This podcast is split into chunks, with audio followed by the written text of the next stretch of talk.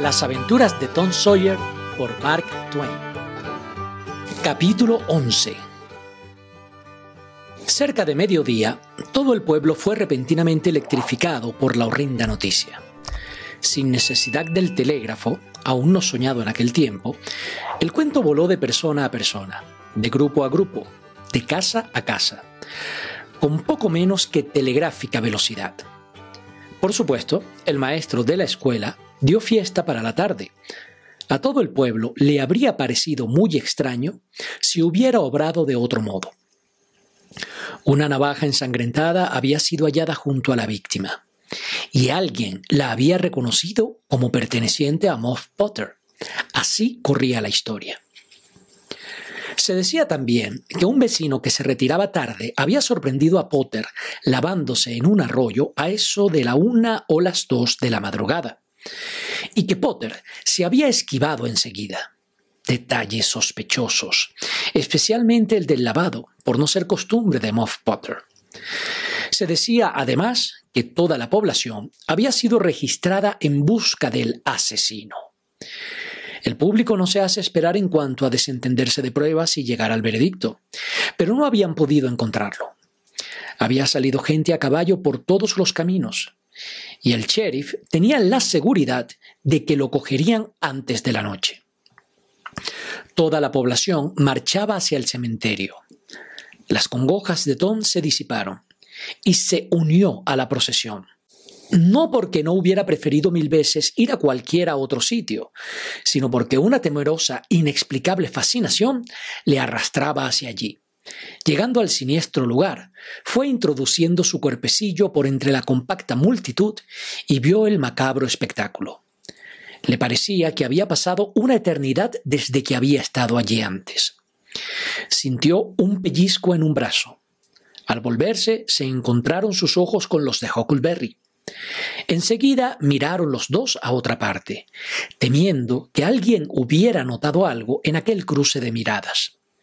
Pero todo el mundo estaba de conversación y no tenía ojos más que para el cuadro trágico que tenían delante. Pobrecillo, pobre muchacho. Esto ha de servir de lección para los violadores de sepultura. Moff Potter irá a la horca por esto si lo atrapan. Tales eran los comentarios. Y el pastor dijo, ha sido un castigo. Aquí se ve la mano de Dios. Tom se estremeció de la cabeza a los pies, pues acababa de posar su mirada en la impenetrable faz de Joe el indio. En aquel momento, la muchedumbre empezó a agitarse y a forcejear, y se oyeron gritos de Es él, es él, viene él solo. ¿Quién? ¿Quién? preguntaron veinte voces. Moff Potter. ¡Eh!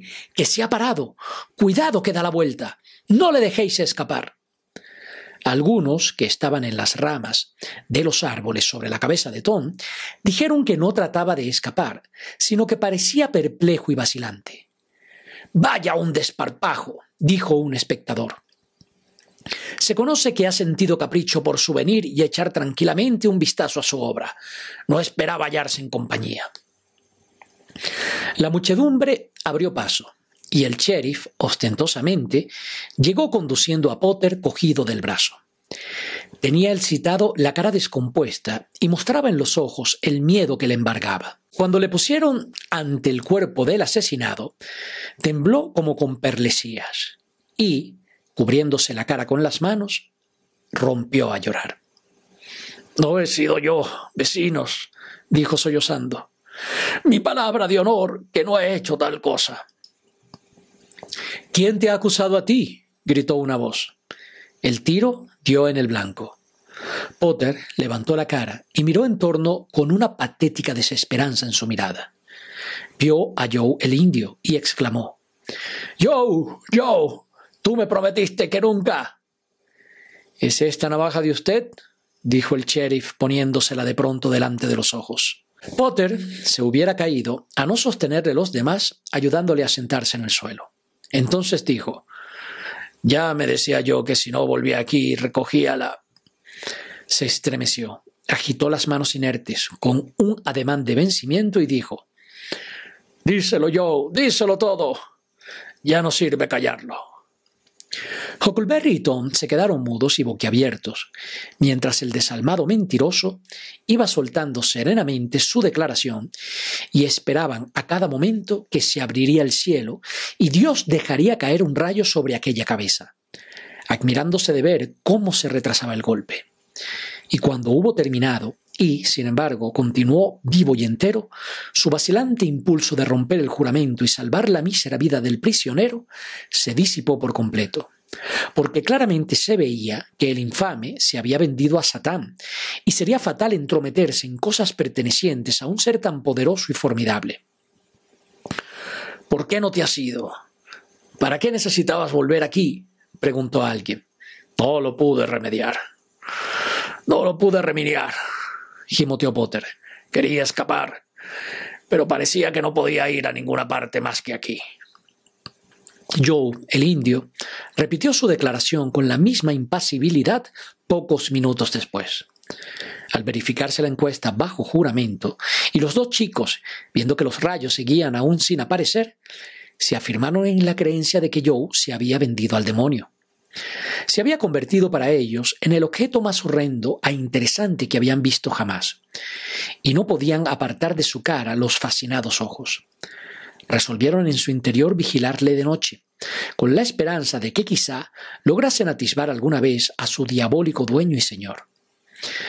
Joe ayudó a levantar el cuerpo de la víctima y a cargarlo en un carro, y se cuchicheó entre la estremecida multitud, que la herida había sangrado un poco, los dos muchachos pensaron que aquella feliz circunstancia encaminaría las sospechas hacia donde debían ir, pero sufrieron un desengaño, pues varios de los presentes hicieron notar que ese Joe estaba a menos de una vara cuando Moff Potter cometió el crimen. El terrible secreto y el torcedor de la conciencia perturbaron el sueño de Tom por más de una semana.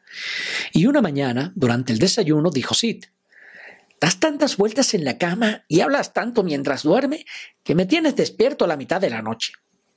Tom palideció y bajó los ojos. Mala señal es esa, dijo gravemente tía Polly. ¿Qué traes en las mientes, Tom? Nada, nada que yo sepa. Pero la mano le temblaba de tal manera que vertió el café. ¿Y hablas unas cosas? continuó Sid. Anoche decías, es sangre, es sangre, eso es. Y lo dijiste la mar de veces. Y también decías, no me atormentéis así, ya lo diré. Dirás qué, ¿qué es lo que ibas a decir? El mundo daba vueltas ante Tom.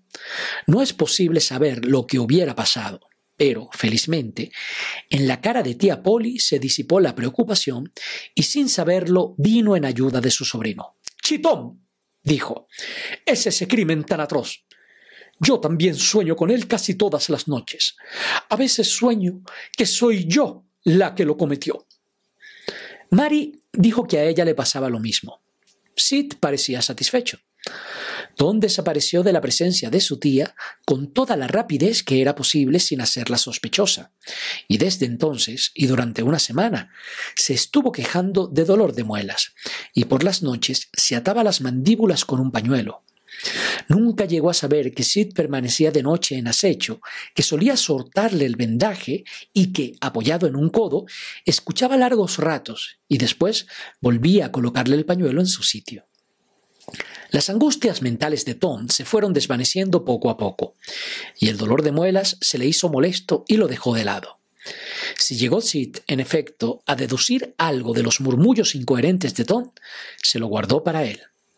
Le parecía a Tom que sus compañeros de escuela no iban a acabar nunca de celebrar encuestas con gatos muertos, manteniendo así vivas sus cuitas y preocupaciones.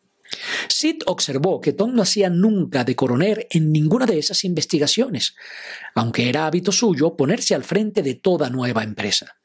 También notó que nunca actuaba como testigo, y eso era sospechoso, y tampoco echó en saco roto la circunstancia de que Tom mostraba una decidida aversión a esas encuestas y las huía siempre que le era posible.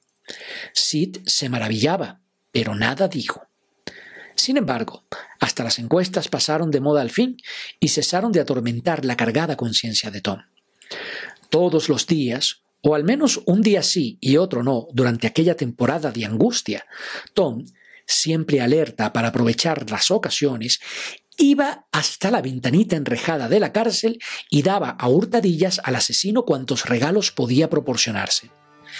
La cárcel era una mísera covacha de ladrillo que estaba en un fangal al extremo del pueblo y no tenía nadie que la guardase. Verdad es que casi nunca estaba ocupada. Aquellas dádivas contribuían grandemente a aligerar la conciencia de Tom. La gente del pueblo tenía muchas ganas de emplumar a Joe el indio y sacarlo a la vergüenza, por violador de sepulturas. Pero tan temible era su fama que nadie quería tomar la iniciativa y se desistió de ello. Había él tenido muy buen cuidado de empezar sus dos declaraciones con el relato de la pelea, sin confesar el robo del cadáver que le precedió, y por eso se consideró lo más prudente no llevar el caso al tribunal por el momento. Si llegaste hasta acá, me gustaría invitarte a que te unas como miembro de mi canal de audiolibros. Con un pequeño aporte mensual, podrás ayudarme a hacer más y mejores videos. En la descripción te dejo más detalles sobre cómo puedes colaborar. Y desde ya, muchas gracias por tu aporte.